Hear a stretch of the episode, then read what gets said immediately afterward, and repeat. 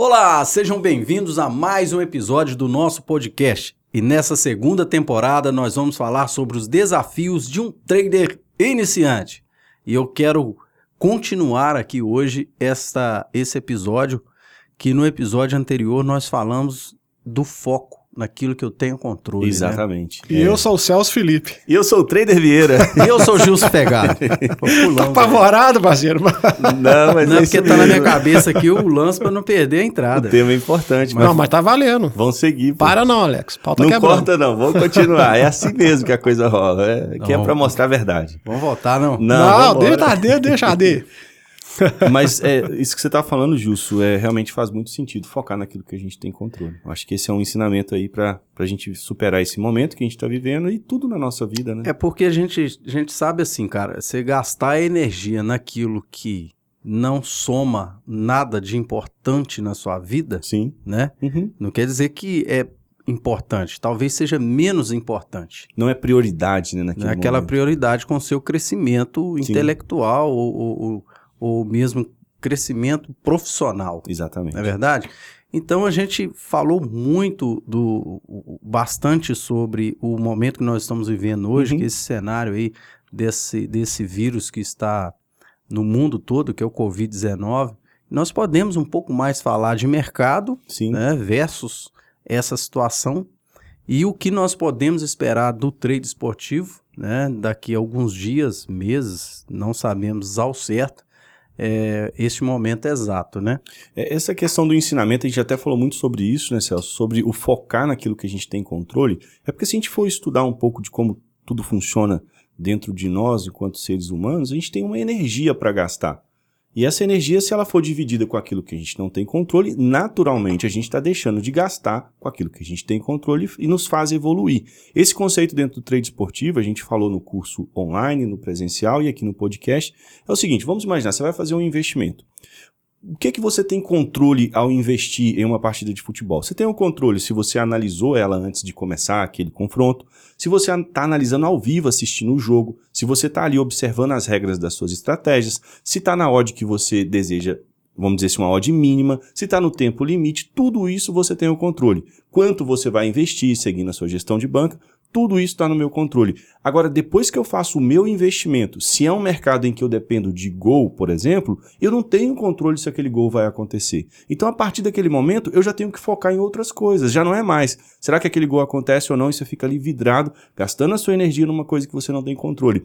E o momento que a gente está vivendo, a gente falava no último episódio exatamente isso. A gente não tem controle de quando os jogos vão voltar, a gente não tem controle se va- vai haver uma cura, um remédio, uma, uma, uma vacina quando tudo isso vai passar, a gente não tem controle nada sobre isso, mas tem várias outras coisas que a gente tem controle. Então, ao invés de gastar nossa energia na, na, na- naquilo que a gente não vai, não vai nos ajudar a, a ser produtivo, gastar energia naquilo que realmente a gente tem controle. Eu acho que esse ensinamento vale para a vida e vale também para o momento que a gente está vivendo e no trade esportivo, sem dúvida. Uma coisa que, que a gente tá falando aqui é, e acaba refletindo, é, como aqui é tudo muito espontâneo, muito real, é, a gente falou, cara, que pra mim foi uma coisa assim que foi um divisor de água. Eu tô ansioso pra assistir, porque eu tenho uma certa dificuldade de focar em muitas coisas ao mesmo Sim. tempo. Mas uma coisa, um tema que foi abordado pelo parceiro Gilson aqui, o Gilson Fegali, é sobre o autoconhecimento. A gente Sim. falou em um episódio aqui. Verdade. E eu estou muito ansioso para sair esse episódio, para me ver aquilo que eu me lembro que são muito- coisas muito interessantes, palavras muito sábias que ele disse. Sim, Eu preciso rever aquilo para estar vivendo aquilo, sabe? verdade. Então, assim, tá de certa forma ligado ao que a gente está falando Com aqui, certeza. porque Tudo que a gente tá este é o momento de você fazer uma, uma autorreflexão. Sim, né, se você- conhecer cada vez mais, né? E estar preparado, né? Então eu acho que é o momento, como a gente abordou no, no episódio passado, Sim. de estar usando esse, esse, esse tempo obrigatório que nos sobrou aí para estar reforçando as suas bases, o seu conhecimento, o seu estudo, igual ele- a gente falou em off aqui agora, está aperfeiçoando outras áreas de conhecimento. O ele Sim. citou aqui que está lendo vários livros de temas diferentes, né? Que vai ajudar e refletir em tudo que acaba ele no fala. final afunilando ali para uma coisa só que é o conhecimento. Então, assim, é, esse autoconhecimento, se possível, até a gente voltasse um pouquinho nesse, Sim. né,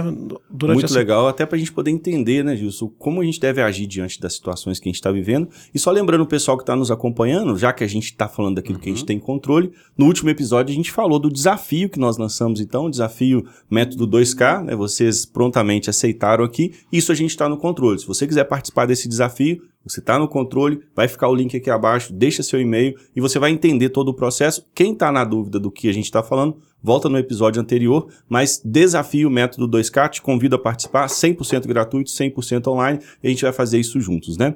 E aí, Gil, só para poder compartilhar aqui com vocês é, sobre o que a gente está falando, porque eu acho legal, Celso, a gente falar aqui aquilo que a gente vive realmente, né? Eu acho que é importante a gente estar tá aqui o tempo todo trazendo a verdade. Eu tento focar naquilo que eu tenho controle a todo momento. E nesse momento que a gente está vivendo, a gente sabe que é um momento em que às vezes é, vem o, o, medo, o desespero e todas aquelas notícias e a gente fica preocupado, mas depois a gente volta para o centro e foca no que tem controle. E nesse momento, nós estamos vivendo um momento que talvez é, a gente provavelmente em vida nós não vamos ver algo parecido, espero bem que não, espero eu que não, e a gente nunca viveu também. Mas nesse momento que a gente está vivendo, no meio de todo esse caos, quando eu decidi focar naquilo que eu tenho controle, eu comecei a observar algumas coisas que estão tá me, me trazendo ensinamento. Então imagina, se eu estou focado no que eu não tenho controle, eu não iria ter esse ensinamento nesse momento. E queria compartilhar aqui com vocês algo que está acontecendo. Eu estou vendo muito esse movimento da Bolsa de Valores. A gente conversava é, em off aqui, vocês também estão vendo todo esse movimento. E eu tenho visto alguns ensinamentos que estão servindo para mim reforçar aquilo que eu venho falando. Gilson, você é testemunha disso no podcast, o Celso no treinamento, o quanto a gente fala dos cinco pilares para você ter sucesso no trade esportivo. Nós gravamos um podcast só sobre os cinco pilares, gravamos um episódio é, para cada um desses pilares na temporada passada. E eu queria trazer isso como tema hoje, porque eu tenho visto na Bolsa de Valores, eu não sei se vocês acompanharam, a Bolsa de Valores, há dois anos atrás, Celso, não tinha um milhão de investidores lá. Nos últimos dois anos, houve um movimento muito grande de investidores ingressando nessa modalidade de investimento, o que é muito bom. Então, deixar claro aqui que eu acho que quanto mais o brasileiro atentar para os investimentos e quiser investir e prosperar e ter coisas na vida, na parte financeira e, e, material, acho que é importante. Mas eu vejo que esse movimento de que hoje são mais de 2 milhões de investidores na Bolsa de Valores foi um movimento muito mais de modismo, muito mais das pessoas quererem acompanhar o que o outro está fazendo, do que propriamente de entender o que está fazendo. E a gente falou isso várias vezes, que é aquela ideia de que eu quero peixe, mas não quero aprender a pescar. E o que é que eu, que eu tenho visto? A Bolsa de Valores, ela passou por um momento, desde que tudo isso, essa crise né, no Mundial aconteceu, ela é, é, caiu 40 pontos. É, isso é um, um, uma, uma, forma de medir a queda ali do índice Bovespa. E eu vejo que tem muitas pessoas perdendo dinheiro nesse momento, não por conta dessa queda, desse movimento, porque isso no mercado financeiro é normal. A gente sempre falou disso. Tem os picos de alta e as correções. Nós estamos vivendo um momento de correção. Só que pelo fato das pessoas não observarem ou não se atentarem para para o que é o fundamento dos investimentos, eu vejo que elas estão deixando dinheiro na mesa. A gente estava conversando sobre amigos, conhecidos, que a gente está vendo que está perdendo muito dinheiro, e aconteceu isso comigo agora recentemente com um gerente de um banco. Eu não vou citar nem o nome do gerente, nem o banco, porque ele não me permitiu e não me autorizou, mas eu vou explicar o que está acontecendo para a gente entender. Existe, eu cito muito o Warren Buffett, o pessoal já começou até a falar, pô, mas você só fala desse cara, mas é porque é o meu ídolo, é o cara que é minha referência dentro hoje do mercado financeiro. É o maior investidor do mundo. Então eu estou buscando ele sempre como referência uhum. e aprendo muito com os ensinamentos dele. E tem um ensinamento dele, Celso, que é simples, é básico. E eu acho que essa, essa galera toda tinha, vamos colocar que tinha menos de um milhão e agora tem mais de dois, vamos colocar que um milhão dessa, um milhão de investidores, se tivesse prestado atenção só nesse fundamento, estariam ganhando.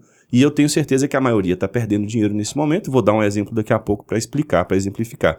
Mas o Warren Buffett, dentro de várias coisas que ele ensinou, ele tem uma frase que ele fala o seguinte: Celso, você deve é, vender ao som dos violinos e comprar ao som dos canhões. E, na verdade, a maioria dessas pessoas que vieram pelo modismo fizeram o contrário do que ele ensina. O que, que isso quer dizer na Bolsa de Valores, no mercado financeiro?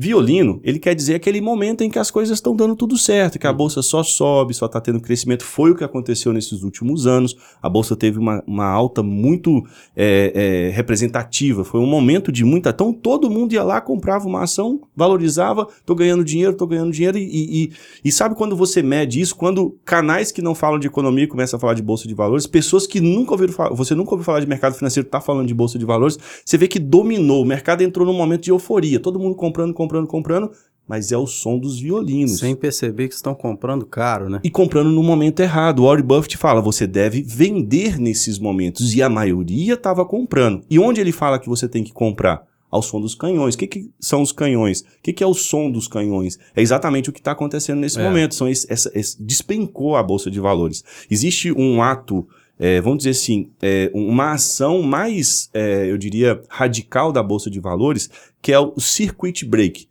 que é você congelar a bolsa durante um período porque ela está caindo muito. E geralmente isso pode acontecer por 30 minutos, uma hora ou por tempo indeterminado, dependendo do quanto ela cai. E nós tivemos em cinco, cinco vezes direto em menos de 10 dias, uhum. coisa que nunca tinha acontecido na Bolsa de Valores. Isso para poder dizer o momento que a gente está vivendo. É, são os sons dos canhões. É o momento em que a coisa não está boa, onde está caindo mesmo os preços.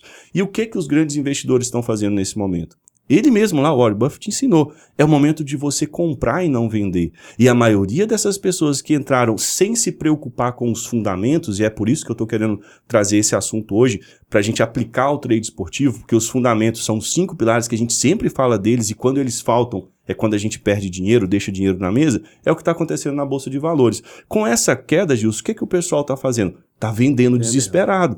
Eles compraram ao som dos violinos quando tu estava subindo e os grandes investidores estavam vendendo para eles. E quem está comprando deles agora por um preço muito menor do que aquele que eles venderam antes? Os mesmos. Né? Os mesmos grandes investidores.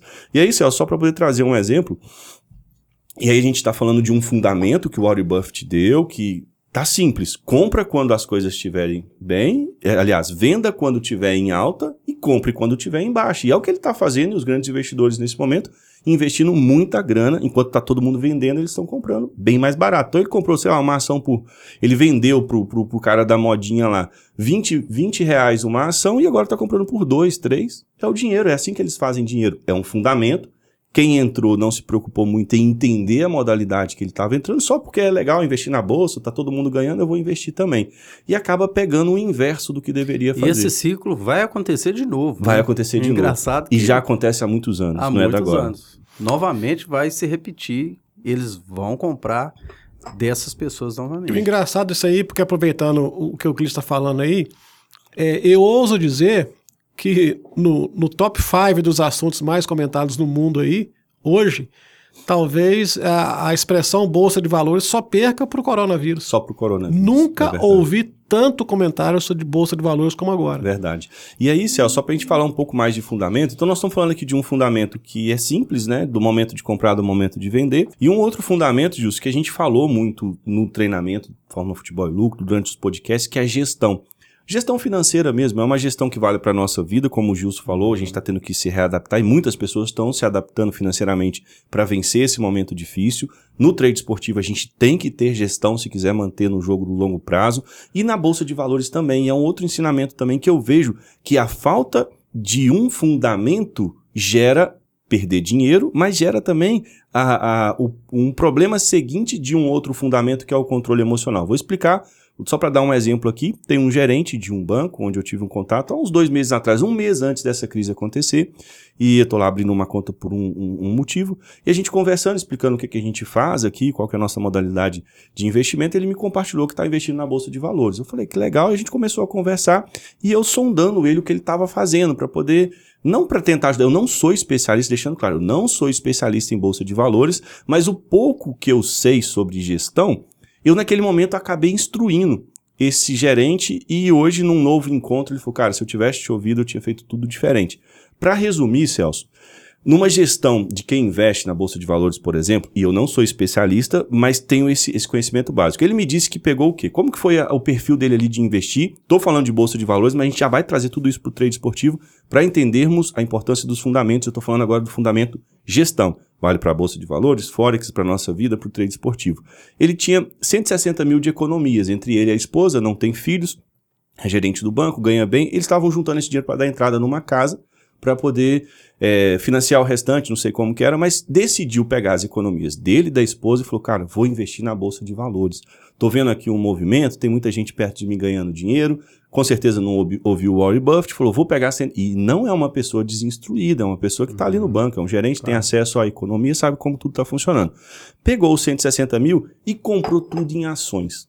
Não sei quais ações que ele investiu, ele seguiu ali um, alguém que estava indicando, não foi ele que fez os estudos, ele me compartilhou, até me citou o nome de quem era ali que estava indicando, não vamos citar aqui nomes, mas enfim, ele foi por uma indicação do que comprar, que estava subindo, e até ficou um período com essa, com essa alta.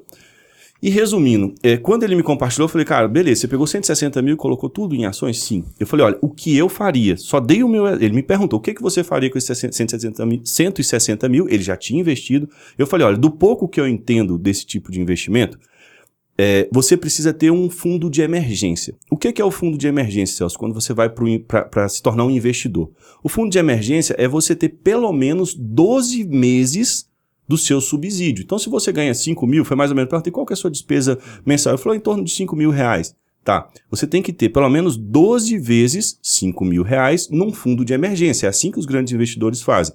Pega esse dinheiro, coloca numa aplicação que tem baixa, baixo rendimento, mais alta liquidez, que você pode resgatar a qualquer momento, porque é fundo de emergência, você aceita um lucro baixo para poder sacar imediato. Então eu pegaria 60 mil reais desses 160, aplicaria num fundo para eu ter ali o meu fundo de emergência, que é para qualquer coisa que acontecesse na minha vida, eu tivesse 12 meses, pelo menos, de subsistência. Eu conseguisse me manter durante 12 meses para não me desesperar, não ter que desfazer do meu patrimônio. E é assim que os grandes investidores fazem. Eu pegaria aqueles outros 100 mil reais, e os que sobraria, e dividiria em quatro frações de 25%. Pegaria 25%, investiria sim em negócios, em ações, investiria, investiria 25% ali na minha carteira. Né? A gente está fazendo aqui uma carteira de investimentos. Colocaria 25% ali, talvez, em fundo imobiliário, em, em imóveis, pegaria 25%, colocaria em moeda estrangeira, equilibrando a minha carteira, e pegaria os outros 25% e deixaria como caixa. Ah, mas por que, que eu vou deixar? E o caixa segue o mesmo sentido do fundo de emergência. Ele vai estar num local onde você, num, num fundo de investimento, onde você consegue resgatar rapidamente e que te gera pouco, per, pouco percentual, um percentual baixo de lucratividade, mas que você pode resgatar. Eu dividiria a minha carteira assim. Isso lá atrás, antes da crise acontecer, é porque depois também que acontece é fácil de você falar. Essa é. conversa que a gente estava tendo lá atrás. Falei, é assim que eu investiria. Ah, cara, mas quer saber? Eu botei o 160 porque estou vendo que vai render muito mais do que desse jeito que você está falando. E realmente, se a bolsa fosse só alta, ele ia ganhar muito mais do que o que eu estava instruindo a ele. Mas se ele tivesse se preparado desse jeito, com essa queda da bolsa, o que, que aconteceria? Em resumo, os 160 mil dele, ele apurou tudo agora, nessa última conversa que eu tive com ele, e virou 30 mil reais. Ou seja, ele perdeu 130 mil reais em não sei quando ele investiu, mas de quando eu conversei com ele para cá, dois meses mais ou menos. Se ele tivesse feito o que eu estava ali, o que eu, não o que eu falei para ele fazer, mas falei o que eu faria, Nesse momento, ele teria um fundo de emergência para poder é, se precisar resgatar. 60 mil. 60 mil. Ele teria aquele investimento em moeda estrangeira equilibrando a queda da Bolsa de Valores aqui no Brasil, porque aqui caiu, mas o dólar subiu. Você tem uma carteira equilibrada, uma coisa vai compensar a outra. E ele teria o mais importante nesse momento, que é 25% da carteira dele em caixa. Para quê? Para comprar exatamente nesse momento em que o Warren Buffett ensinou que é o momento de você uhum. comprar. Uhum. Mas então, Celso, estou usando todo esse exemplo para poder dizer, e aí nesse dia ele concordando, falou, cara, se eu tivesse feito isso, eu tinha os meus 160 mil ainda, tinha um fundo de emergência se eu precisasse, porque no caso dele ele ainda não perdeu o trabalho dele, tá, continua trabalhando, tendo a renda dele e a esposa do mesmo jeito. Mas é, pode ser que em algum momento isso falte, ele teria de onde recorrer e estaria com o, o dinheiro dele equilibrado ali numa gestão. E por que, que eu estou falando disso e usando esse exemplo? Para mostrar o quanto é importante os fundamentos. Não adianta você vir para o trade esportivo é, pela modinha, porque está todo mundo fazendo, e só, quer o peixe frito, você não quer entender como que se pesca, como que se tempera, como que se frita, porque quando a coisa pegar, é para você que vai pegar.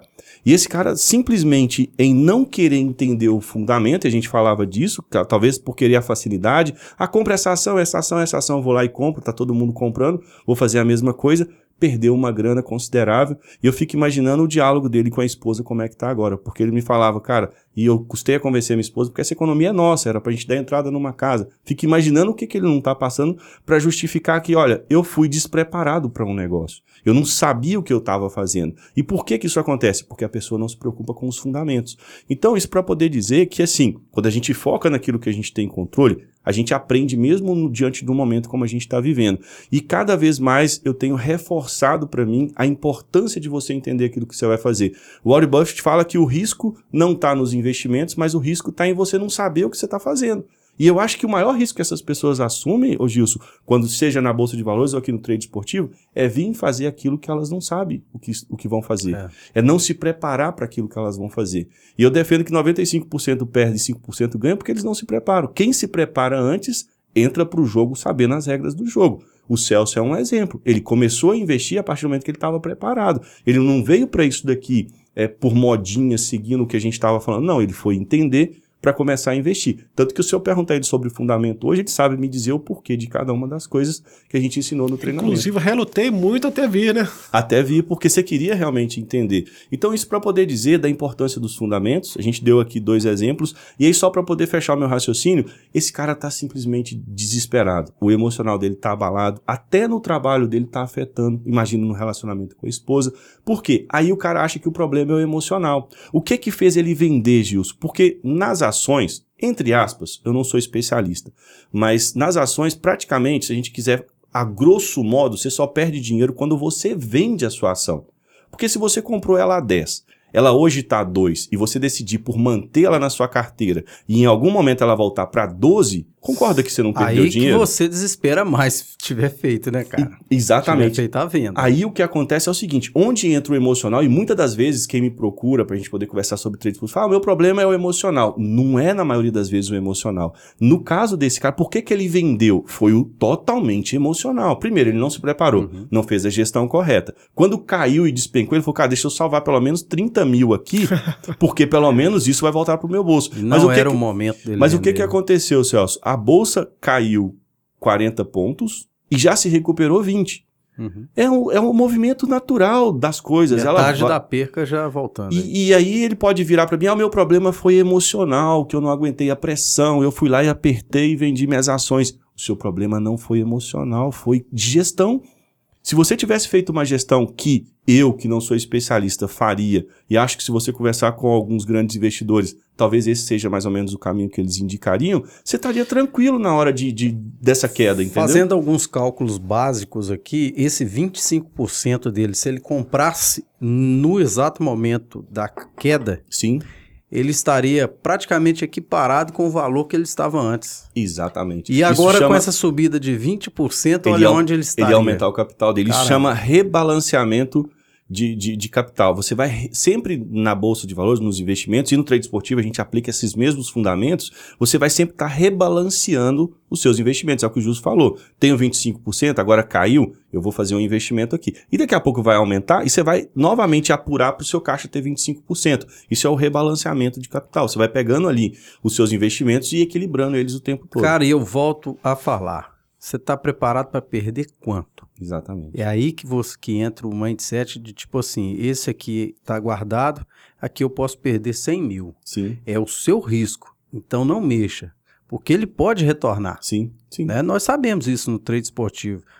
Um cenário do, do, do, do, do, do futebol ele muda o tempo todo. O tempo todo, no estalo de dedo. Para que, que você vai fechar? Ah, eu tô um head aqui, eu vou, vou fechar vou diminuir meu, meu prejuízo, uhum. teoricamente. Aí a coisa muda totalmente o cenário. Assim, a gente já viu campeonatos e jogos, sabe? Ah, tá perdido. O cara e volta vira a seu assim, favor cara. a posição e você tá saindo por desespero, porque o seu emocional não suportou. Mas exatamente, faltou uma gestão de, de, de poder se preparar aqui, eu posso perder. Sim. E nós falamos é. muito de uma outra coisa. E é difícil coisa. perder, é, né, Não, perder colocar isso envolve como... um dano emocional muito grande, a gente é. sabe disso. E principalmente perder dinheiro. Eu acho que claro. pesa mais. Mas a gente falou muito de um dinheiro que a gente pode perder. E ele compartilhava comigo nessa última conversa de que, cara, o que mais pesou para mim, porque era um dinheiro que eu, eu. Não falou com essas palavras, mas não, era um dinheiro que não, eu não podia ter feito esse tipo de investimento. É um dinheiro que eu não podia perder. Lembra que a gente falou várias vezes? Lá no treinamento, os alunos, mano, cara, você é chato, toda hora você repete essa eu mesma coisa. Falar isso com você. Você falou. Sempre, sempre tem um, um alerta. Em todas as aulas de gestão de banca, eu deixo um alerta. E, e falo, olha, tô repetindo, sei que tá chato, mas você precisa entender isso daqui. Invista um dinheiro que você possa perder. Esse era um dinheiro que ele não podia perder. Então ele tentou salvar pelo menos 30, porque falou, cara, na pior das hipóteses, vai sobrar alguma coisa. Mas foi desespero, foi falta de gestão, foi falta de, de, de ter ali seguido algumas regras básicas do mercado. E o emocional pareceu que era emocional. Olha como eu consegui, nesse exemplo, identificar aquilo que eu falo o tempo todo. Tem hora que parece que o problema é emocional, mas não é. É uma consequência do problema maior. Ele não entendeu o que era Bolsa de Valores, apesar de ser uma pessoa instruída. Ele não se observou para o que os ensinamentos básicos dizem de que o momento de compra e de venda eh, são diferentes daqueles que ele falou, que, que ele eh, acabou utilizando, e esqueceu da gestão de banco. Ele não fez gestão de banco. Ele pegou o dinheiro que ele tinha e comprou em ações. E não é assim que se faz. Quando ele for entender o fundamento, ele vai ver que não é. Então, desencadeou o quê? Um problema emocional. E, E está ele- até hoje vivendo esse E ele drama. por si só decidiu sair do jogo, né? Mais decidiu sair do cedo, jogo. né? Meio que Exatamente. trazendo pro trade esportivo, pegou a grana toda e investiu no Barcelona. investiu no Barcelona, aquilo que a gente falava, que no final não vai dar, não vai dar lucro. E, e é aquele negócio que a gente fala, Gilson, de ter um portfólio para dividir os ovos. Mais uma vez o Warren Buffett, né? Povo já, tá, já tá de saco cheio já de eu falar desse cara, mas vale a pena. É, tem até um documentário dele, queria indicar quem quiser assistir, conhecer um pouco mais da história do Warren Buffett. A gente pode até deixar um link aqui abaixo como referência. Mas em resumo, ele fala: divida os seus investimentos. Não pode estar tudo em uma cesta só. Eu, eu, E no caso desse, desse cara lá, só pra fechar o raciocínio, ele colocou tudo em uma cesta só, cara. Olha, eu poderia ter dividido, poderia estar muito bem mais estabilizado. E era o momento dele ganhar dinheiro, ele perdeu uma grana. E no trade esportivo, quando a gente fala ter várias estratégias, é exatamente pra gente não ter todos os nossos ovos em uma mesma cesta. Porque se cair, quebra tudo e você tá fora do jogo. eu tô pensando em escrever um livro, Os Heads da Minha Vida. Os heads da minha vida, vai dar um romance ou Uai, um filme de terror? Me Vai fala que eu, que, eu, que eu consigo ser ídolo de alguém também, né, cara? O pessoal começa a falar aí, vocês pegarem. Os Heads da Minha Vida. Que fazem parte, né, gente? Fazem parte, mas é, só com- concluindo aqui é, essa, essa- a sua analogia verídica, né? Que Fato real. fato real, infelizmente, né, cara? Baseado em fatos reais. Baseado em fatos reais. Porque é infelizmente mesmo, porque a gente às vezes é, se depara com situações de, de imediatismo, que eu sempre falo. Nós temos esse, essa, vou chamar de doença encravada no sangue, de querer as coisas de imediato. Verdade. Quando se fala de dinheiro no Brasil, né, ou o brasileiro ele quer tirar proveito de uma deficiência de alguém, do, do- da queda de alguém, né? Uhum. Porque nós estamos falando de mercado financeiro, é exatamente isso, né, cara? Ninguém ganha dinheiro se alguém estiver perdendo dinheiro, né? Ou não fazendo aquilo que deve ser feito por falta de conhecimento. Sim, E isso é fato, é verdade.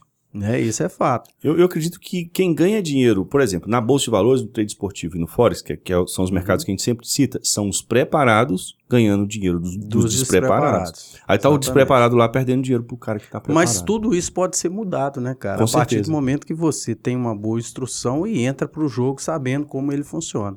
E, e é legal, Gil, você tá falando isso daí, por questão do preparo, a gente ter tocado nesse assunto e do fundamento também. Só para não perder aqui, eu queria que você que está nos acompanhando aí, coloca aqui nos comentários. A gente contou um caso verídico, você Uhum. também nos compartilhou aqui algumas coisas depois, eh, se quiser falar de pessoas próximas que não falavam de bolsa, começaram a falar e estão perdendo dinheiro lá. Se você conhece alguma pessoa que está passando por isso que a gente está falando aqui agora, deixa nos comentários aqui só para a gente saber. E o que é mais fácil? Você pegar sua grana, entregar para alguém.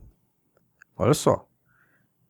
Que te traria mais conforto. Pegar sua grana, entregar para alguém que faz as operações para você e te garanta X percentual ao mês.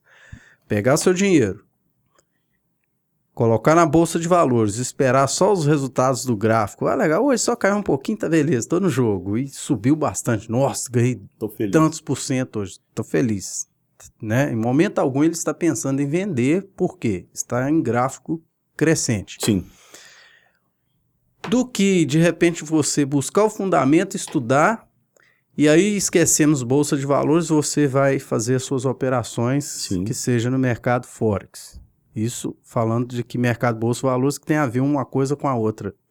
No trade esportivo é a mesma coisa. Ao invés de você pegar sua grana, entregar para alguém operar para você, você estudar o fundamento, mesmo que demore um ano, dois anos, três anos, Sim. e você fazer o seu próprio dinheiro ali. Aonde está o grau de dificuldade nisso tudo aí que eu vejo? Onde entra o imediatismo? É. Verdade. O conforto de, ah, vou pular essa etapa, porque o cara vai fazer X% para mim. É. Não é verdade? Então, talvez isso é o que mais atrapalha as pessoas hoje É buscar facilidade, né, Gilson? de que a gente já falou tentar várias vezes. atravessar, cara, obstáculos, de simplesmente trazer a facilidade, Sim. né? Você, por, exemplo, o Celso Felipe é um cara que iniciou, né, junto na te- terceira turma, como que foi? Terceira turma. terceira turma, junto com muitas pessoas, cara, que tem hoje um desenvolvimento muito grande, tem Sim. um entendimento bacana no trade esportivo. Quando você se imaginava, né, fazendo o que você faz hoje? Você já me ouvia falar, pô, esse cara tá ficando doido, chato e tal. Até desacreditava num momento ali inicial, né? Né? Então, tipo assim, ele chegou até um, até um dia, fala, parceiro, se eu pegar uma grana lá e pôr aí, dá pra tirar. Quanto você faz? Faço. Tranquilo, dá pra gente fazer. Sim. A gente até foi? contou essa história no primeiro Isso, episódio. né? isso aí seria fácil demais. É tão engraçado que mais inacreditável do que eu estar fazendo trade algum dia é eu estar aqui falando de trade, estar aqui no podcast. Isso para mim era, Legal. sabe, é uma coisa que você realmente você não sabe o dia, o dia de amanhã. E essa coisa, só aproveitando o gancho aqui, a gente está falando de, de tempo que as pessoas não querem, às vezes não querem aprender Sim. a, a pescar, já quero o peixe pronto. Eu queria compartilhar uma coisa aqui, cara, que realmente se dá, uma, dá uma outra visão desse ponto de vista. É, eu preciso contar um pouquinho a história antes para vocês entenderem, para principalmente quem quem está nos assistindo entender. Eu várias vezes já expressei minha gratidão aqui ao parceiro Gilson Fegali por ter me trago, me, me apresentado o mundo do trader e ao meu mentor Euclides por ter me proporcionado o, o curso presencial, principalmente, que foi um divisor de água para mim, e vocês terem me pego pela mão realmente me conduzir nesse caminho que hoje eu vejo como um futuro profissional para mim. Sim. E em algum momento dessa trajetória, eu meio que, que me coloquei à disposição e, e, e me inscrevi, como quando você faz no exército, que eu me alistei no seu exército, Verdade. comecei a carregar sua bandeira, que é de poder ajudar as pessoas através disso. O tanto de bem que isso tem feito para mim, eu quero hoje, junto contigo, junto com o Fegali, tentar compartilhar isso e levar esse bem para as pessoas. Legal. Porque se eu conseguir, cara, é, colocar na cabeça de uma ou duas pessoas e elas sentirem o bem que eu estou sentindo hoje, para mim já é satisfa- satisfatório, é uma vitória. Então o que que acontece? A gente começou essa segunda temporada do podcast, foi quando eu comecei a participar. Vocês fizeram a primeira temporada, eu não estava participando da mesa ainda. E na segunda temporada, que foi lançada há um, três finais de semana atrás, não é isso? Sim, é, esse vídeo provavelmente é o quarto, então há três, há quatro semanas Isso. atrás. E eu estava muito ansioso, cara, que era tipo assim, a primeira aparição minha no podcast. Sim.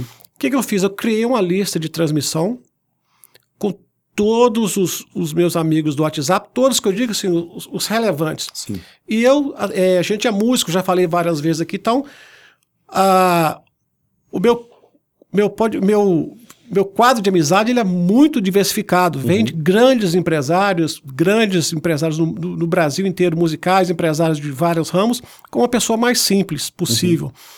Criei ali uma- um, um grupo de, vamos resumir aqui, de 100 pessoas. Mandei o link da minha primeira aparição no podcast, que eu Sim. queria compartilhar isso com as pessoas, e o link também do curso gratuito. Queria estar dando para as pessoas, mandei as duas coisas ali. Tipo assim, quem vê o vídeo, o que, que é isso aqui, né, Celso? E mandei já o link gratuito para as pessoas poderem Saber do que se dar trata. entendeu? algum passo. Aí, algumas conclusões que eu tirei depois disso. De 100% das pessoas que eu mandei, talvez 10% tenham respondido. Ok, valeu, bacana. 3%, 5% é, falaram, é, agradeceram, falei, eu vou assistir e te dou um feedback depois. E 3% desses 5% me deram o feedback realmente. Legal, legal. Celso, analisei, é muito bacana, mas Um deles falou: no momento é muito bacana, muito interessante, mas não é o meu perfil, eu sou muito conservador. Uhum.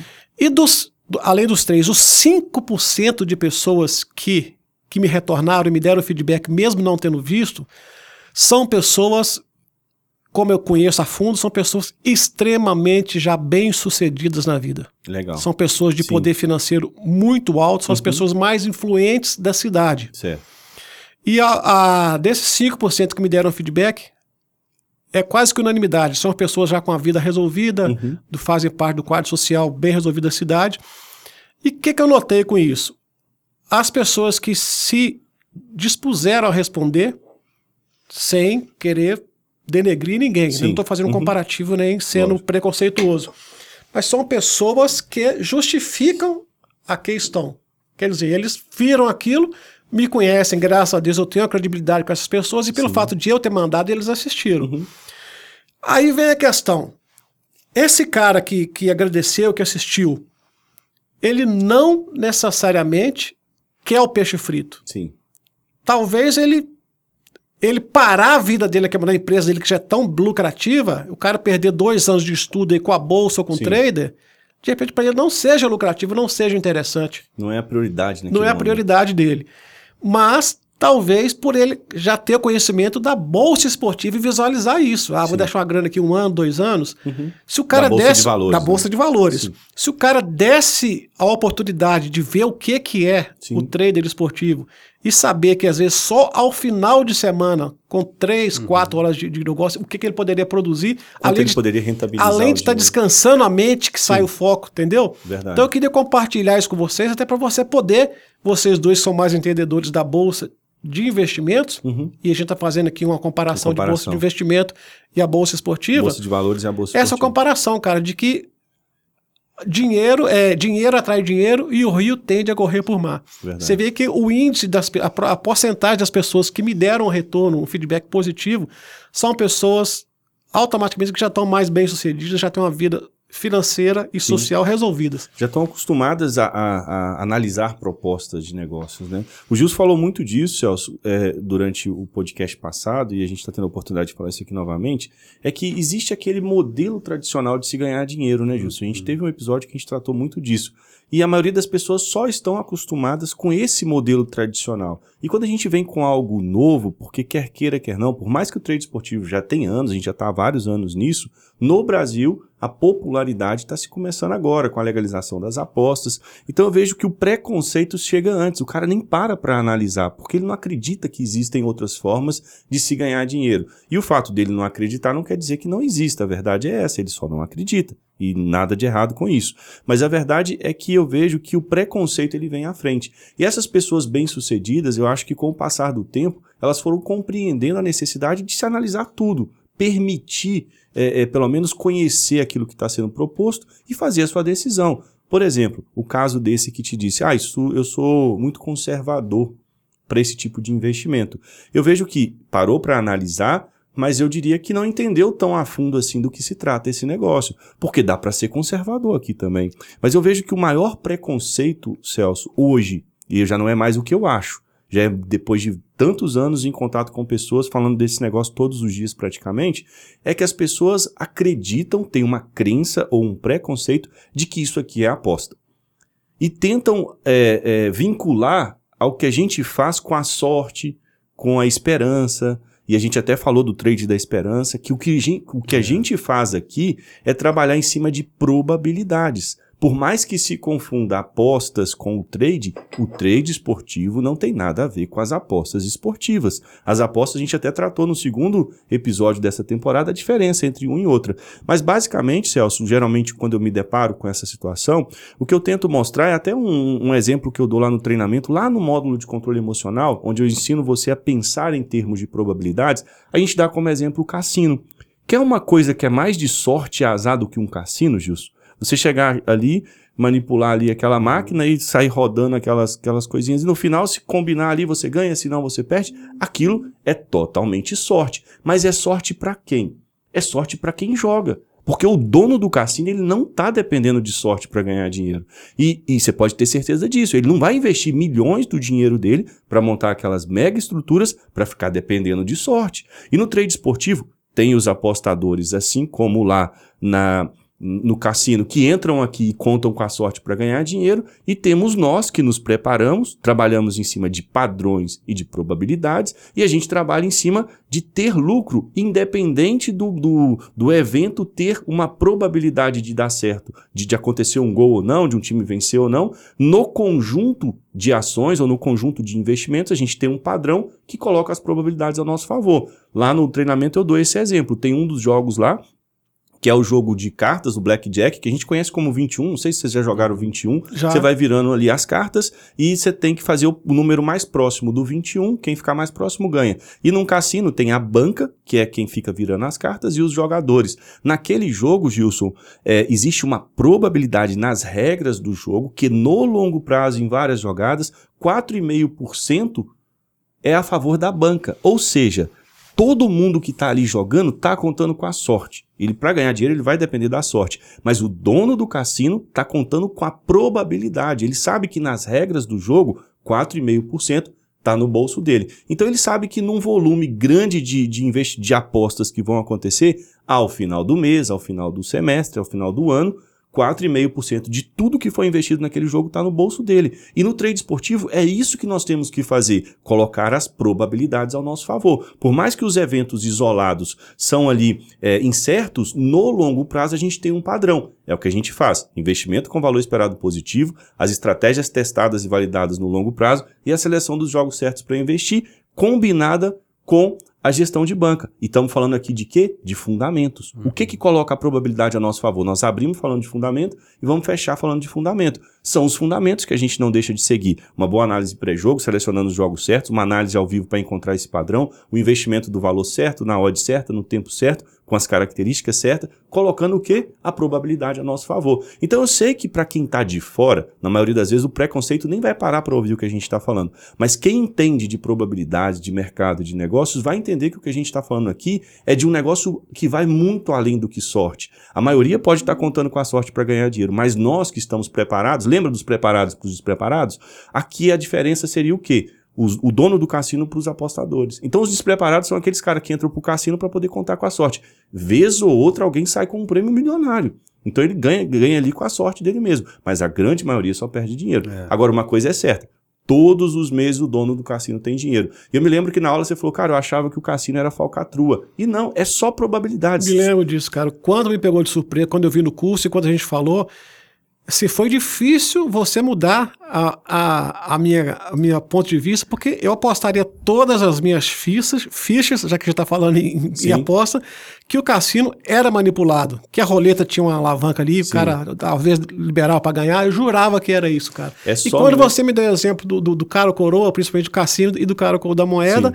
foi que eu comecei a entender e ver que realmente é possível, cara. É uma questão de probabilidade. Então, quando a gente entende isso, a gente deixa o preconceito de lado, analisamos e dá para ser conservador aqui, como dá para ser. A gente até brincou num episódio que existem dois tipos de investidor: tem aquele que é conservador e aquele que sobrevive. É como que é? Tem o, o, que. O piloto de avião, né? É, o, o, o arrojado e o que sobrevive, né? A gente está aqui para sobreviver e ganhar dinheiro. Isso eu acho que é ser conservador. Então, tem como arriscar aqui e perder todo o dinheiro? Tem. Mas aqui também tem como você ser conservador. Então, acho que o cara que talvez parou para poder analisar, ah, esse investimento não é tão conservador como eu gosto. Não, depende do seu perfil. Aqui dá para ser conservador, arrojado, dá para ser o moderado, você que vai escolher. Eu acho, Euclides e, e Fegali, que a gente vai é, lutar durante muitos e muitos anos ainda para quebrar essa barreira do preconceito, Sim. porque esse preconceito, eu acho que no meu caso, talvez vocês aqui que tenham quase que a minha faixa etária, é, os, os, meus avós, eu lembro, cara, isso é uma, uma, cultura que é implantada na mente da gente. Sim. Eu lembro que antigamente, eu lembro dos meus, pa, meus pais, meus Nós avós. Temos que tomar benção, você, pai. Deus te abençoe, meu filho. os meus pais, os meus avós já falavam e isso ficou plantado na minha mente. Ah, não sei o que, fulano joga e bebe. Sim. Era um termo Nossa, é mesmo, muito cara. pejorativo. fulano não, não envolve fulano, fulano joga e bebe. Joga e bebe. Então, o que é que a minha mente falou? Quem joga e quem bebe não presta. Não presta, olha só. Eu tenho um amigo que direto ele fala disso. Então, até a gente conseguir desmistificar, forma. eu ainda, cara, eu ainda tenho vergonha de falar. Eu, já falei pra vocês Sim. aqui que eu falei, eu não falo, eu aposto, eu invisto. Sim. Porque eu tenho vergonha. Muitas pessoas perguntam ainda: o que, que, você, o que, que você faz agora? Ah, tu trabalha com investimento. Bom, vamos investimento. Porque a verdade, cara. Até des- desconversa às vezes. Então, Mas é cara, isso mesmo. isso tá plantado na Sim. nossa mente. Talvez a nova geração, porque eu já não falo isso para os meus filhos Sim. mais, esse termo. A mas cultura vai ser um isso pouco é muito fresco na minha mente, cara. Fulano joga e bebe. Quer dizer, é o sinônimo de coisa ruim. E Aí veio os jogos proibidos, as coisas associa com jogos ilegais e tá plantado na mente do brasileiro isso que o E jogo aí entra o preconceito, o cara não se permite conhecer uma nova modalidade de investimento, Exatamente. não para para pesquisar, que na Inglaterra isso é profissão, as pessoas estão lá ganhando dinheiro e, e tá tudo certo. E, e Exatamente. o Celso, você foi no ponto certo, eu acho que cabe um episódio só para isso. Crenças limitantes. O que mais impede, isso aqui é uma coisa que assim, eu demorei para entender, mas o que mais impede as pessoas de ganharem dinheiro do trade esportivo não é não entenderem de mercado, não entenderem de gestão, é exatamente, são exatamente as crenças limitantes. Dinheiro é sujo, quem é rico não vai pro céu. E isso, isso quando a gente começa, coisas, né? começa a gente entender a mente, que é o que o Gilson já tocou nesse assunto, a gente começa a ver o quanto isso inconscientemente nos atrapalha às vezes de tomar Verdade, as melhores verdade. decisões. Então tem que haver uma desconstrução, um, um- um- um recomeço desse- dessas crenças, e, e que é possível, a gente sabe que isso é possível, você é, é, ressignificar cada uma dessas crenças na sua mente e começar do zero, sem esse preconceito e sem tudo isso que te atrapalha. E Celso, pra gente fechar aqui, que já estamos caminhando aí para o final também, o quanto para você hoje, na, na sua visão, é, é importante é, entender os fundamentos do trade esportivo? Quanto isso te dá segurança, te ajuda ou te atrapalha? A gente iniciou falando de fundamentos, eu quis usar o momento presente que as pessoas estão vivendo, como vocês disseram, a Bolsa de Valores é um assunto muito bem comentado nesse momento por tudo isso que está acontecendo. Eu identifiquei que a falta de entender os fundamentos está fazendo muita gente perder dinheiro ou deixar dinheiro na mesa. Quanto que você acha que no trade esportivo entender os fundamentos é importante ou não para quem está começando, assim como você, né? Você já está um, um pouco além daquele que está começando hoje, mas você ainda está nesse trajeto inicial. O que, que você acha que é importante para quem está começando entender esses fundamentos? Cara, você falou uma coisa muito importante aí hoje, porque a gente tende sempre a culpar alguém ou a Sim. culpar algo. Sim. Então, tudo que dá errado, a gente, ah, meu controle emocional, não tô com emocional bacana. Uhum. Na verdade, os fundamentos, cara, eles são 100%. Porque a partir do momento, igual eu falei, nesse período de, de pausa aí dos jogos, de período de quarentena, eu estou usando para refazer o curso, reestu- re- é, estudando novamente do zero. Sim, E o fato de não estar tendo jogos, então de eu estar obrigado a sendo só estudar, me prende só à prática. sim, Isso está impossibilitando que eu cometa é, atos impensados, às vezes por empolgação, e que geraram vício para mim atrás. Que às vezes eu queria aquela ansiedade de jogar, Uhum. eu acabava tentando fazer uma coisa e encurtava caminhos. Hoje, eu estando refazendo o curso, é, eu estou vendo a importância de coisa que eu não fazia, que é a planilha pós-jogo, principalmente análise pós análise pós-jogo e ter planilhado ali as coisas. Então, por exemplo, hoje você deu exemplo da- de pessoas que perderam o dinheiro na bolsa esportiva. Se ele tivesse o fundamento, ele não teria se desesperado, porque ele sabia que saberia que é do jogo, Sim, é do jogo. Tipo assim, eu fiz o investimento aqui, perdi aquele investimento, faz parte. O- eu vou ao longo prazo eu vou recuperar. Então isso não te dá suadeira na mão, não te dá dor na nuca, porque o seu emocional fica controlado. sim. Faz parte do jogo. Então eu falo assim, sem sombra de dúvida, que os fundamentos são 100% de segurança no trader esportivo. Fundamentais, né? Fundamentais. São os pilares aí que realmente sustentam. Os fundamentos fazem total diferença. poder- Porque E a gente trata os, os fundamentos como pilares, né, Gilson, para poder dar mesmo essa ilustração de que o que, que sus- sustenta, Sustenta. um- um prédio, por exemplo, né? São os pilares. Se você tira ali os pilares, eu não sei por quanto tempo ele vai. Exatamente. Um deles que falta ali, às vezes você vê passa em construção assim, porque tanta, tanta viga, né, tanta coisa. É, não sei se vocês sabem, eu sou construtor civil. Né? Tem alguma coisa que você não é, parceiro? Nós sabemos. Seu Quem tá te acompanhando, talvez não. Quem tá nos acompanhando aí, talvez não. Nós sabemos. Tem, tem muita coisa. E né? filho de construtor, né? Seu- É, então, quer dizer, eu, eu aprendi essa profissão aos 12 anos de idade, que era aquela época que pais falavam assim: ah, eu não estudei, filho meu não precisa estudar. Que, Mais uma de- crença aí, né? é, é uma crença e uma crença que tem um pouco de verdade também, Sim. que não quer dizer que você, para ser bem sucedido, você precisa ter feito uma, facu- uma faculdade. né? Principalmente nesse momento que nós estamos vivendo. É Né? verdade? Então tem muito Sim. a ver isso. Uhum. E hoje, cada vez que passa, cada dia que passa, a gente tem mais certeza de que uma faculdade talvez não é a sua melhor fonte de renda É, para você é a buscar. solução, né? A solução, isso aí, isso aí é fato. O conhecimento, sim, ele é a maior riqueza para todos nós. E esses pilares, né, quando a gente começa a aprender os fundamentos de uma, uma construção civil, de uma elevação de um prédio, você se depara com vários cenários que, se não fizer aquilo ali, você terá no futuro um problema que pode destruir tudo Sim, ou exatamente. agravar toda a estrutura daquele prédio. Então é importantíssimo você executar o passo a passo para que você siga esse, esse projeto, né? Que é um projeto que no final de tudo, quando você estiver entregando a chave de um apartamento, você sabe foi tudo feito Com segurança. com segurança. É verdade. Então não, não tem o que temer. Uhum. Por isso que um engenheiro, às vezes, um engenheiro, ele faz tudo, todo o projeto com até um- um- uma segurança a mais. Coloca um pouco a mais de segurança. Porque ele pra- está garantindo o o nome dele, Sim. né? Porque ele precisa repassar uma segurança com o próprio nome diante do, do, do, do mercado, diante daquilo que ele estudou, e acaba ele exagerando um pouquinho mais de, de ferragens Sim. aqui, de concreto, etc e tal. Por quê?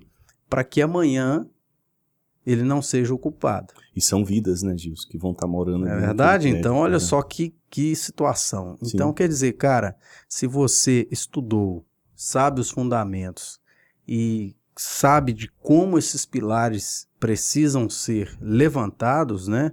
A partir da fundação, cê- pode até acontecer lá na frente algo inesperado. Sim, sim. Mas não foi pelo fato do que você fez, É até que pra foi do, do- do correto, né? E é muito legal a gente ir buscando esses comparativos e outras coisas que a gente consegue ilustrar o que a gente está falando, né, Celso? A gente vai ainda tratar nessa temporada dos pilares, talvez um episódio só para a gente falar desses pilares que a gente defende aqui, só para poder ilustrar para o pessoal. A gente tem cinco pilares, que são as análises, né? Análise pré-jogo e análise ao vivo. Depois vem são as estratégias de trade que você precisa para poder colocar em prática os seus investimentos, a gestão de banca que está ligada às estratégias, tem o controle emocional, que é o que a gente já tratou aqui também, e muitas das vezes a gente acha que o problema é emocional, mas está nos outros pilares, e a seleção dos jogos certos para investir. Então, esses são os pilares do trade esportivo, os elementos fundamentais, e para a gente poder ilustrar aqui, só para contextualizar do que a gente está falando, que são os fundamentos. No episódio, na temporada passada, tem vários episódios sobre eles, e talvez nessa a gente faça também um apanhado. E para finalizar aqui, só para a gente poder fechar mesmo esse episódio, é, a gente falou de preparo, porque às vezes, Celso, as pessoas acreditam que é preciso nascer com um dom para poder investir no trade esportivo, é preciso nascer com um dom para investir na bolsa de valores, é preciso nascer com um dom. Tá, tem pessoas que nascem com um dom. Vamos dar um exemplo no futebol do Messi. Aquele cara nasceu com aquele dom ali. E é difícil copiar ele, porque é um dom. Mas existem bons jogadores que não eram tão bons assim. Tem o Fred também que foi pra seleção, né? e, e vão se tornar bons jogadores porque vão treinar. E eu sempre, assim, é, tenho alguns mentores e tenho vários ídolos, e a maioria deles são atletas. A gente até compartilhou sobre isso aqui. Queria compartilhar para fechar aqui hoje um atleta que infelizmente faleceu em um, um acidente de helicóptero. Um jogador de basquete da NBA americano, o Kobe Bryant. É um cara que, assim, eu sempre segui muitos conselhos dele e ouvi muito do que ele disse, porque a história dele, ô Celso, é, demonstra muito isso aqui que a gente está falando. Ele, com 12 anos de idade, ele jogou um verão lá, eles contabilizam as temporadas na época do verão ali. Então ele jogou um verão inteiro, isso ele dando uma, uma reportagem, e não conseguiu marcar nenhuma cesta. Ele era jogador ali, colegial e tal. E o repórter falou: nenhuma cesta? Nenhuma, mas você estava jogando? Porque você pode não ter marcado uma cesta no banco. Não, eu joguei todos, todas, todos os jogos e não consegui marcar uma cesta aos 12 anos de idade. E aos 14 anos de idade, ele se tornou o melhor jogador daquele estado ali onde ele pertencia. E aí o, o repórter perguntou para ele, eu vou até deixar aqui o link abaixo dessa, dessa entrevista, tem mais ou menos uns 40 minutos, e vale muito a pena porque tem muito ensinamento. E ele se tornou em dois anos o melhor jogador do estado. E aí o repórter perguntou, mas o que, que você fez nesses dois anos? Eu foquei nos fundamentos. eu só me preocupava com os fundamentos. Enquanto tinha gente tentando fazer uma firula a mais, eu estava focando nos fundamentos. E, lógico, não foi só isso, porque ele focou nos fundamentos e foi intenso, e a gente já falou disso aqui. Se a pessoa treinava duas horas, ele acordava mais cedo para poder treinar e dormia mais tarde e treinava três vezes por dia. Então ele intensificou os treinos. Mas o que, que ele estava treinando? Fundamentos. E ele se tornou, acho que, se eu não me engano, cinco vezes campeão da NBA e é um dos maiores jogadores de basquete, referência, jogou durante 20 anos. Quem quiser procurar aí pela biografia dele, é, vai, vai se surpreender com tudo que esse cara fez, o que ele representa para o basquete é, mundial e norte-americano, mas para poder dizer que os fundamentos talvez é a solução. A gente está buscando solução em outras coisas é. e é o simples que vai funcionar no final, que vai te fazer ser bom naquilo que você está fazendo. Então, só para a gente poder usar um último exemplo aqui, mas para ilustrar o que a gente está falando da importância dos fundamentos. Foca nos fundamentos, foca naquilo que você tem controle, que o resultado vai vir no longo prazo. Não preocupe em fazer sexta. É. Agora não. Antes de finalizar, eu queria que você falasse, só para encerrar, deixasse o link aí do desafio, cara, que eu acho que é uma coisa muitíssimo interessante para quem está nos acompanhando aí. Legal. Em breve a gente vai postar o vídeo do desafio. Então, uhum. esse vídeo vai explicar tudo como vai funcionar. Mas só para a gente poder é, deixar aqui o link, então, desafio, método 2K. Se você quiser entender um pouco mais, volta no episódio passado. Isso. Mas basicamente é um desafio que a gente se propôs aqui para quando voltarem os investimentos, quando os jogos voltarem, os campeonatos voltarem ao normal, a gente voltar com eficiência, segurança, fazendo um método em conjunto. Nós vamos criar um movimento em cima desse, desse desafio. Então o link está aqui abaixo, clica, deixa seu e-mail que a gente vai te mandar todas as informações, mas em breve sai um vídeo só explicando sobre esse desafio. Muita calma nesses investimentos iniciais, né? Se Sim. você não quiser estar tá participando com a gente, mas atenção nisso aí porque não tente recuperar o tempo perdido, Exatamente. né? Esse tempo não tem como recuperar. Esse mesmo. tempo aí, esqueçam isso. Esse é um head que nós estamos levando que, que faz parte não se jogo. recupera. É, se você está assistindo aqui pelo canal, se inscreve porque tem muita coisa boa ainda para sair, você não pode perder. Compartilha com seus amigos esse vídeo e deixa seu comentário se você ficou com alguma dúvida que a gente em um próximo episódio pode ser que a gente responda a sua dúvida. E assine e, e ative o ative sininho. Ative o sininho. Né? Essa fala é minha. Essa fala é do Celso. Então o que é para fazer, Celso? Ative Aqui, né? O sininho. Se ativa o sininho. Do lado direito. É isso aí. e esse foi mais um episódio do seu podcast Os Desafios de um Trader Iniciante. Um abraço e até o próximo episódio. Valeu!